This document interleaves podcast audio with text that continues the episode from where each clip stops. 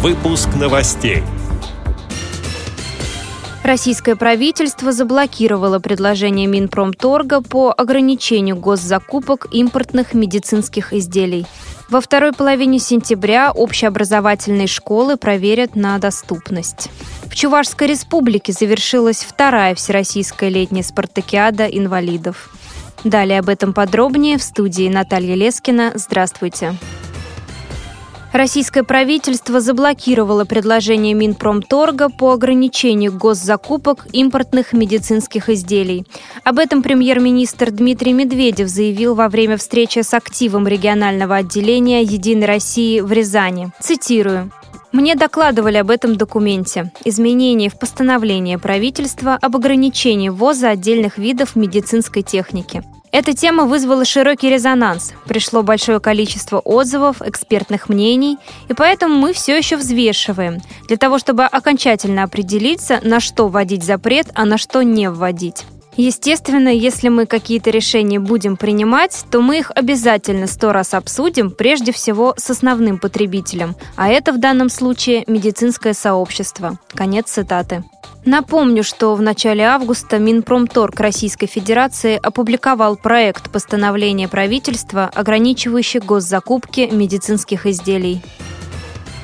Во второй половине сентября общеобразовательные школы проверят на доступность. Мониторинг пройдет в рамках партийного проекта «Единой России. Единая страна. Доступная среда». Цитирую слова заместителя председателя Комитета Госдумы по труду, социальной политике и делам ветеранов Михаила Терентьева. Главным направлением партпроекта остается поддержка и социализация людей с ограниченными возможностями здоровья.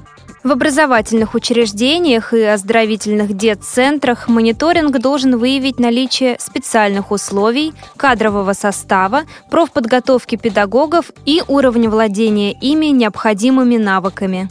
Доступность – это не только наличие пандусов и подъемников. Это прежде всего подготовленный персонал и преподаватели. Это наличие в системе тьютеров, которые понимают, что такое аутизм, что такое ДЦП, что такое заболевание опорно-двигательного аппарата. В ближайшей перспективе мы намерены провести селекторные совещания, посвященные проведению мониторинга и тому, как наши региональные координаторы могут проверить доступность школ. Конец цитаты. Как сообщает сайт dislife.ru, проверка школ продлится до середины октября.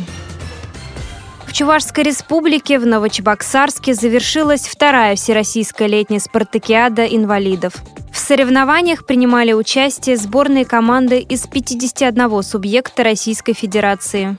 В программу были включены 11 паралимпийских дисциплин четырех видов спорта. Спорт лиц с поражением опорно-двигательного аппарата, спорт лиц с интеллектуальными нарушениями, спорт глухих и спорт слепых. Победители определяли как в личном, так и в командном зачетах. С подробностями ведущий специалист Федерации спорта слепых Московской области Андрей Устинов. Все соревнования прошли в штатном режиме. Голболисты Московской области заняли девушки первое место, юноши третье, чем подтвердили свой класс. Также легкоатлеты Данилова завоевал два золота, и Макаренко взял тоже два золота на своих коронных дистанциях. Также большой вклад внесли пловцы, которые завоевали более 20 медалей разного достоинства. Ну и по результатам Московская область стала пятой среди 51 региона России. На церемонии закрытия соревнований были объявлены победители спартакиады. Первое место в общекомандном зачете заняла сборная команда Москвы. Вторыми стали представители Санкт-Петербурга. На третьем месте – команда Республики Башкортостан. С этими и другими новостями вы можете познакомиться на сайте Радио ВОЗ. Мы будем рады рассказать о событиях в вашем регионе. Пишите нам по адресу новости собака ру. Всего доброго и до встречи!